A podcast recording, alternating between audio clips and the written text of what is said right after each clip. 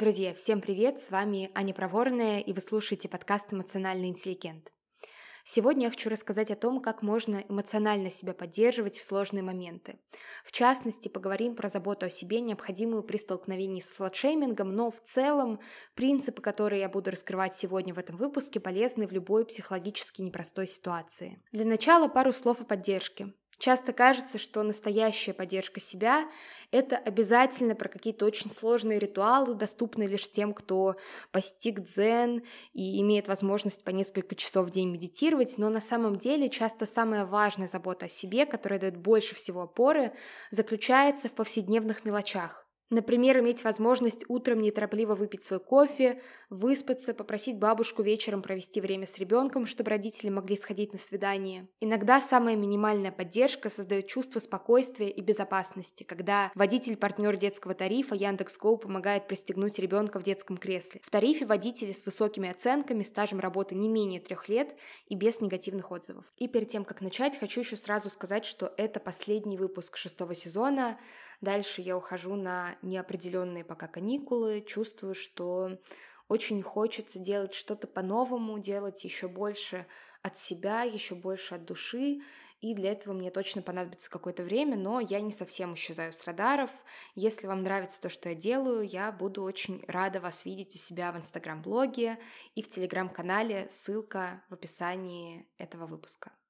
А теперь поехали! Сегодня я предлагаю посмотреть на три основных вопроса, которые очень важны в ситуации, где не хватает какой-то поддержки, где вы сталкиваетесь с чем-то сложным, например, с каким-то неадекватным отношением к себе, будь то сладшейминг или что бы то ни было еще. Первый вопрос – принимаю ли я эту информацию о себе на веру?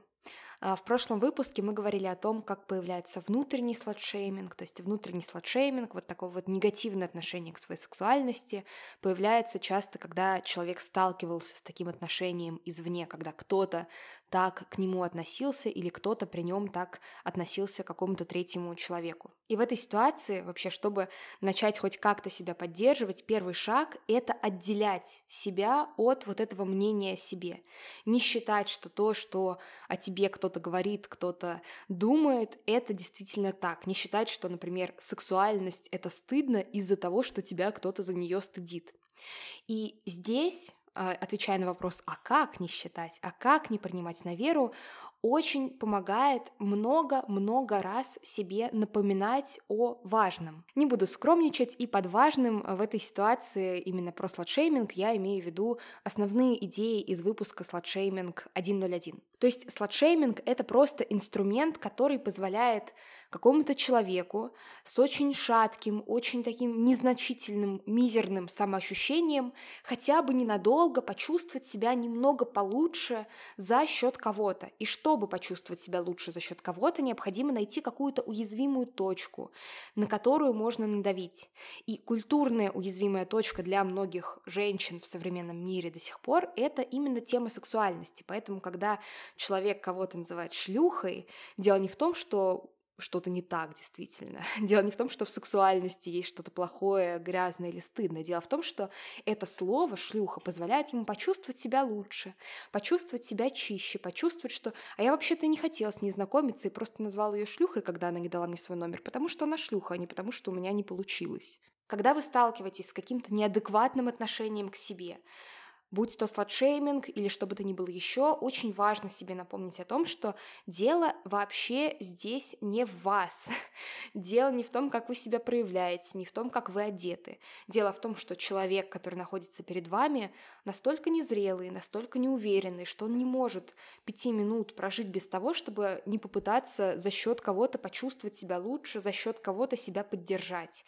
Это очень неприятно, очень неприятно с этим сталкиваться, но дело не в вас. Второй важный вопрос, могу ли я как-то эмоционально себя поддержать? Могу ли я помочь себе почувствовать себя лучше? Могу ли я быть в этой ситуации для себя самым близким, нежным и заботливым другом? Это тот навык, которому нас, к сожалению, не учат в школе, поэтому часто, когда человек сталкивается с какой-то непростой ситуацией и пытается себе как-то помочь, он может сказать, а, да не ной, все нормально, вообще надо мыслить позитивно, все к лучшему, посмотри на какие-то хорошие стороны этого события, и вообще-то а, в Африке умирают дети, есть люди, которым сильно хуже, чем тебе, а, все нормально, все будет хорошо, или даже сказать себе, что вообще-то просто ты был там дебилом в какой-то ситуации, и дальше все будет хорошо, потому что не будешь совершать тех же самых ошибок, и правда, даже самые такие жестокие, самые ранящие слова иногда сказаны с интенцией помочь себе помочь себе почувствовать себя лучше. Но,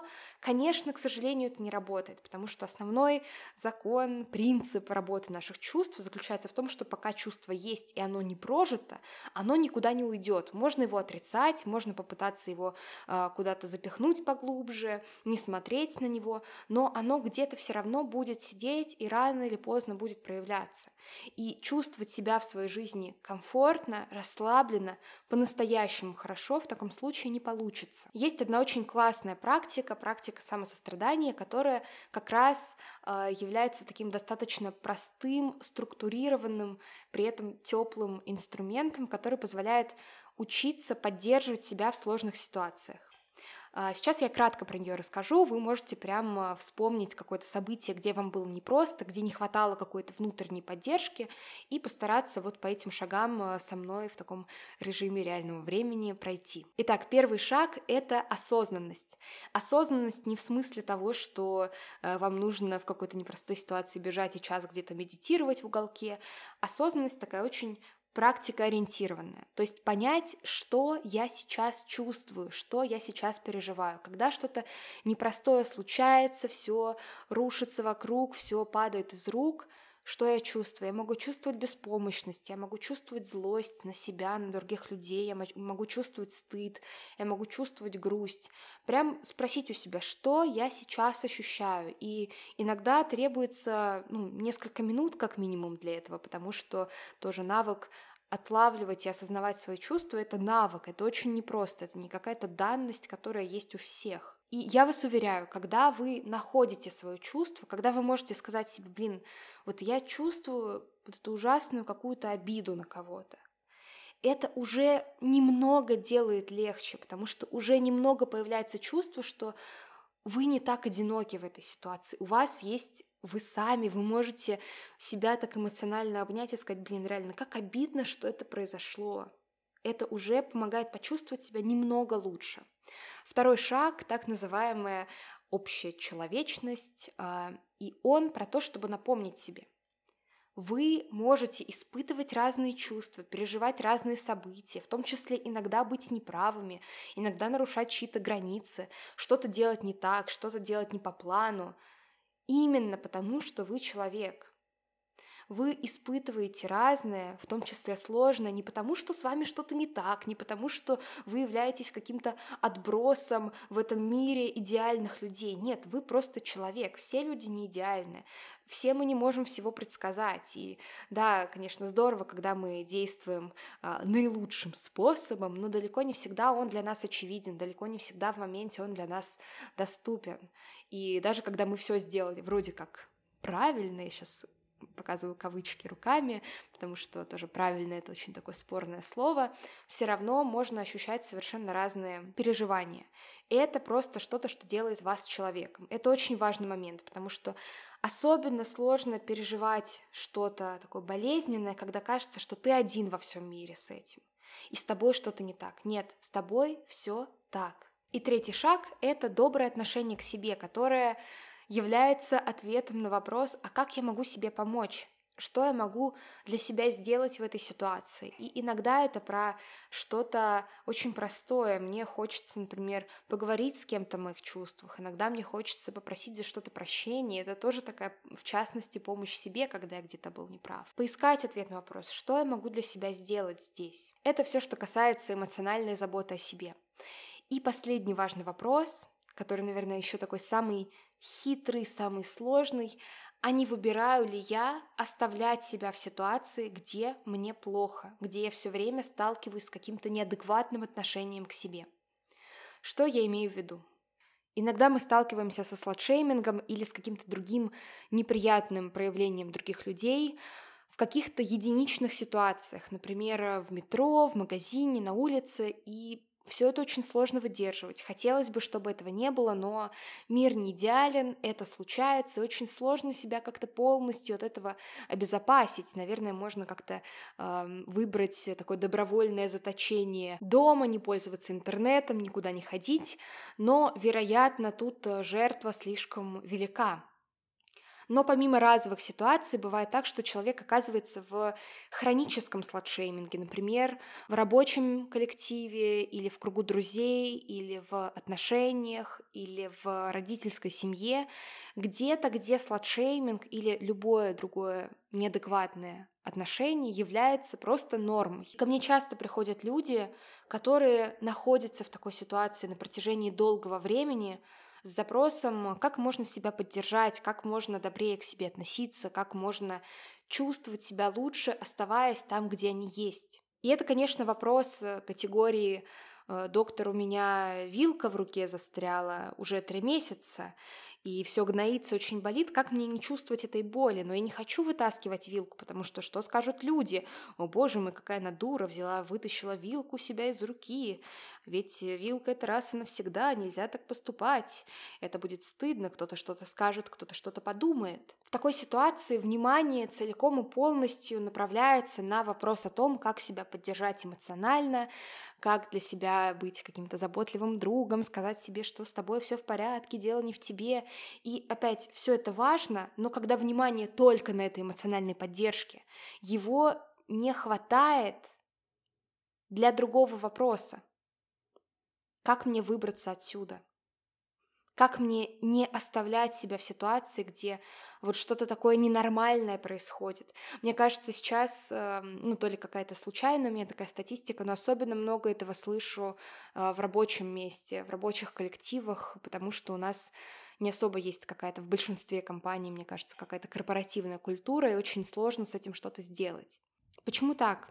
Первый самый очевидный ответ, на котором мы не будем на самом деле сегодня очень сильно останавливаться, это про то, что изменение это сложно, сложно как эмоционально, так и логистически, наверное. То есть сложно выходить из отношений, в частности, бывает потому, что у человека, может быть, нет финансовой независимости или негде жить.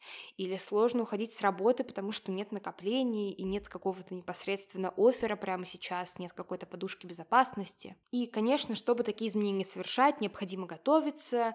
Э, там, если я ухожу из этой компании, что я делаю дальше, сколько у меня есть денег, насколько мне хватит, какой у меня план, а, я иду дальше учиться, или я примерно представляю, где бы мне хотелось поработать, если я не представляю, как я могу представить, с кем я могу поговорить, где я могу постажироваться и так далее. Но проблема в том, что есть еще одна причина, которая часто не позволяет даже к этой подготовке приступить.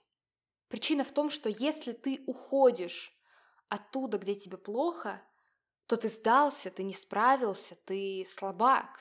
А если ты терпишь, если ты превозмогаешь, если ты пересиливаешь себя, то ты молодец, ты сильный, ты справляешься. В этом выпуске я не буду подробно останавливаться на том, что один человек считает себя сильным, когда оставляет себя в ситуации, где ему константно хреново, а другой человек считает себя сильным, когда, наоборот, уходит оттуда, где ему плохо, и создает для себя те условия, которые ему подходят. Не буду говорить подробно про то, что сильный и молодец — это просто какие-то истории, которые мы о себе рассказываем, и не буду говорить о том, что эти истории можно на самом деле менять, читать, потому что есть целых три выпуска, в которых я подробно рассказываю эту тему. Поэтому, если у вас есть ощущение, что вы можете считать себя сильным или молодцом только, когда вы оставляете себя в ситуации, где вам плохо, и вам потенциально хотелось бы поменять свое определение силы, определение молодца, я приглашаю вас послушать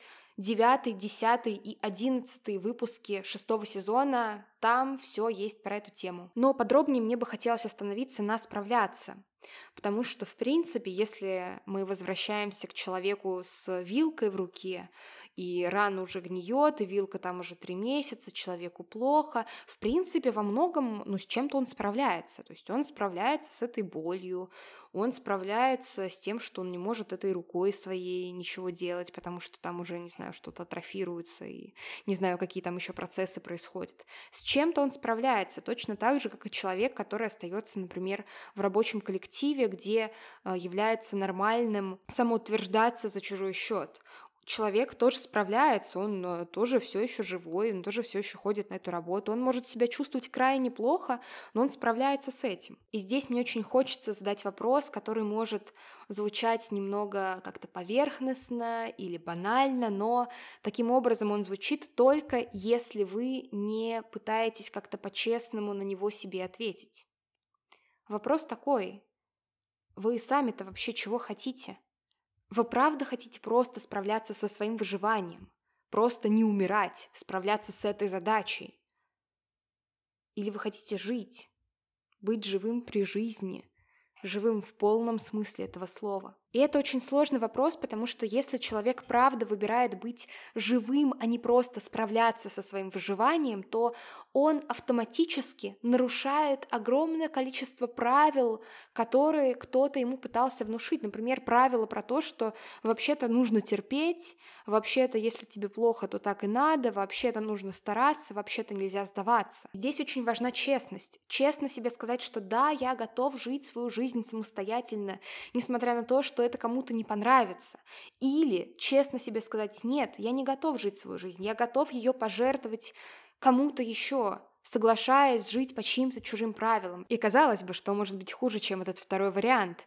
А хуже, чем второй вариант, может быть только третий вариант, где вы себе врете, где вы говорите себе, что да, я живу свою жизнь, я живу ее для себя, но при этом живете ее по чужим правилам, живете ее так, чтобы все время кому-то не сделать неудобно из-за того, что вы не будете соответствовать чьим-то ожиданиям. Потому что если пойти по этому третьему пути, то рано или поздно, в какой-то момент жизни, может быть, ближе к ее концу, может быть, раньше, очень захочется найти книгу жалоб и предложений мироздания и написать там Какого черта я возмущен? Я всю жизнь жил по этим правилам. И мне говорили, что если я буду им следовать, то все будет хорошо, меня будут любить, от меня не будут отказываться, я буду счастливым, я проживу хорошую жизнь. Мне говорили, что нужно не высовываться, нужно помогать другим, нужно быть удобным, нужно стараться, нужно быть лучше всех, нужно не сдаваться, нужно быть сильным, нужно не плакать. Но хорошей жизни так и не получилось. Но почему я все еще несчастлив? Я возмущен.